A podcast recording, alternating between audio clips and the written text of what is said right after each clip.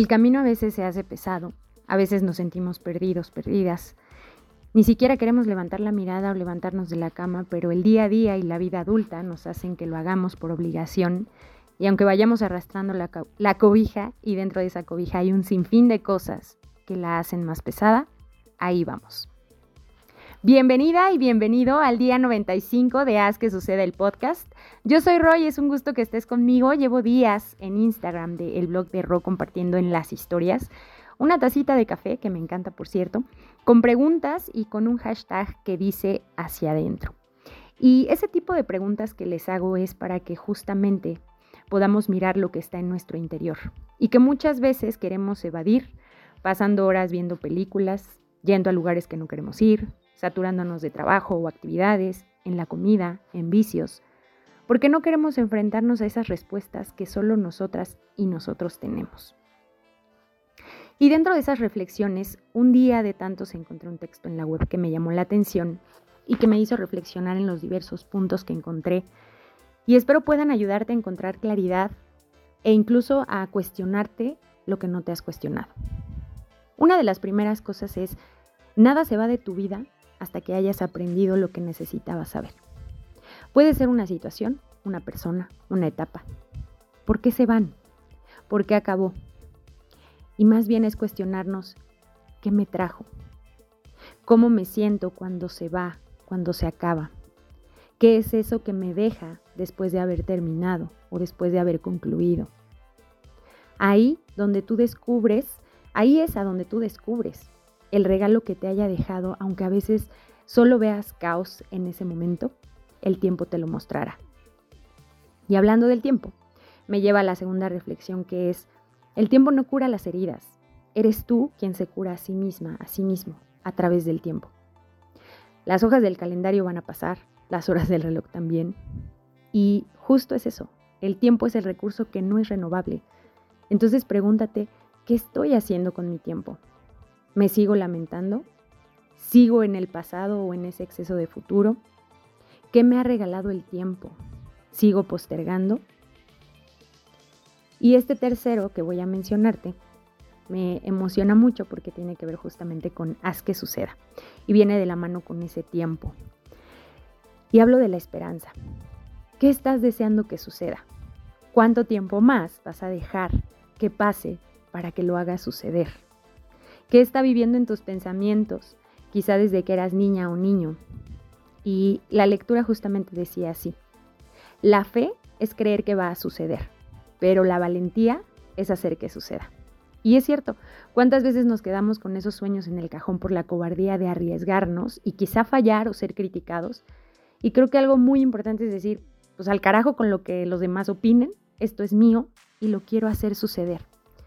Así que más allá de darle una respuesta, ponle acción. Haz que suceda. Si tienes esa esperanza, quiere decir que tiene vida ese sueño.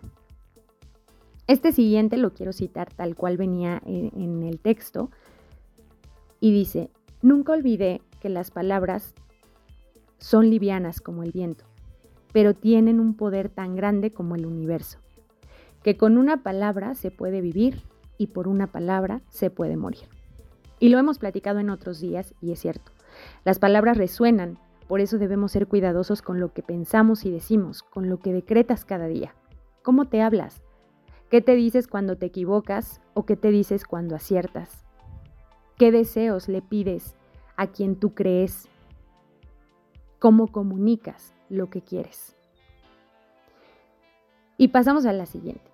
¿Qué tan grande te sientes? ¿Cuál es esa grandeza? ¿Cómo mides tu grandeza? reflexiona sobre ello, porque no es lo que alcanzamos, es lo que superamos. Ahí es a donde se mide nuestra grandeza. Es todo aquello que muchas veces no le cuentas a nadie y lo vives en silencio. Es aquello que muchas veces prefieres no recordar porque ya le diste mucho pensamiento o sentimiento. Son esas pausas difíciles en el camino que creíste algún día no ibas a superar y hoy estás del otro lado. ¿Quién eres cuando superas obstáculos? Los errores en nuestra vida son inevitables. Para acertar algunas veces hay que equivocarnos y aunque nos han enseñado que equivocarnos está mal, eh, un error no nos va a definir. pero sí nos invita a mirar que cuando el error sucede dos veces, ya no es error, es elección. ¿Cuántas veces has elegido el mismo error? ¿Quién eres cuando te equivocas intencionalmente pensando que esta vez sería diferente? Y esto me lleva a otra pregunta. ¿Cómo aprender a soltar lo que te hace daño si te aferras a cargarlo? ¿Quién eres cuando cargas cosas que ya no tienen que ver contigo? ¿Quién eres cuando no abres las manos y dejas que todo caiga por su propio peso? ¿Qué estás ganando sosteniendo lo que solo tú sostienes? Y por otro lado, ¿cuánto tiempo te, tardas en entender y agradecer las situaciones de tu vida, buenas o malas? El tiempo que tardas, eh, el tiempo que se tarda en irse un problema de nuestras vidas es el mismo tiempo en que nos tardamos haciéndonos esa pregunta. ¿Qué tengo que entender y qué tengo que agradecer sobre esta situación? Recuerda que cada situación solo llega para hacer de ti una mejor, una mejor persona. Esa es la clave. Y una más, ¿quién eres cuando te encuentras con alguien nuevo en tu vida? ¿Quién eres cuando brindas nuevas oportunidades? ¿Quién eres cuando no planeas un encuentro y surge? Y en el texto decía, los encuentros más importantes ya han sido planeados por las almas, antes incluso que los cuerpos se hayan visto nunca. Y por último, ¿quién eres cuando quieres apresurar las cosas? ¿Quién eres cuando no vas a tu ritmo e intentas ir haciendo comparaciones con las otras personas o intentas ir al ritmo de otras personas? Camina a tu tiempo, a tu ritmo, que al único lugar al que tienes que llegar es a ti misma y a ti mismo.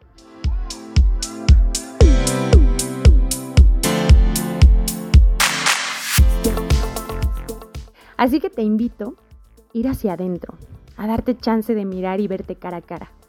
Tú decides si ves al enemigo o a la enemiga, o ves al compañero o compañera. Habrá respuestas que no te van a gustar. Y ahí justo ahí donde duele, donde incomoda, donde está esa em, pues incomodidad, está el mayor regalo. Te brinda la oportunidad de crecer, de aprender y de transformarte. Y me despido diciéndote esto maravilloso que acompañaba la lectura también, que no existe mejor pregunta que una mirada, ni mejor respuesta que una sonrisa. Así que regálatela todos los días Regálate esa mirada compasiva de saber que eres humana y humano, con errores y aciertos, y regálate esa sonrisa genuina que te genere el sentirte afortunada o afortunado de ser tú. Deja que tu luz brille. Sigue tu instinto, que el universo te abrirá sus puertas. Muchas gracias por estar un viernes de podcast más. Gracias a Creativa Comunicación por hacer que sucedan estos días y gracias a ti por estar siempre. Este podcast es de ti para ti. Ve y haz que suceda ir hacia adentro de ti y descubrir lo maravilloso y maravilloso que eres. Nos saludamos muy pronto. Un abrazo enorme y con mucho cariño. Bye bye.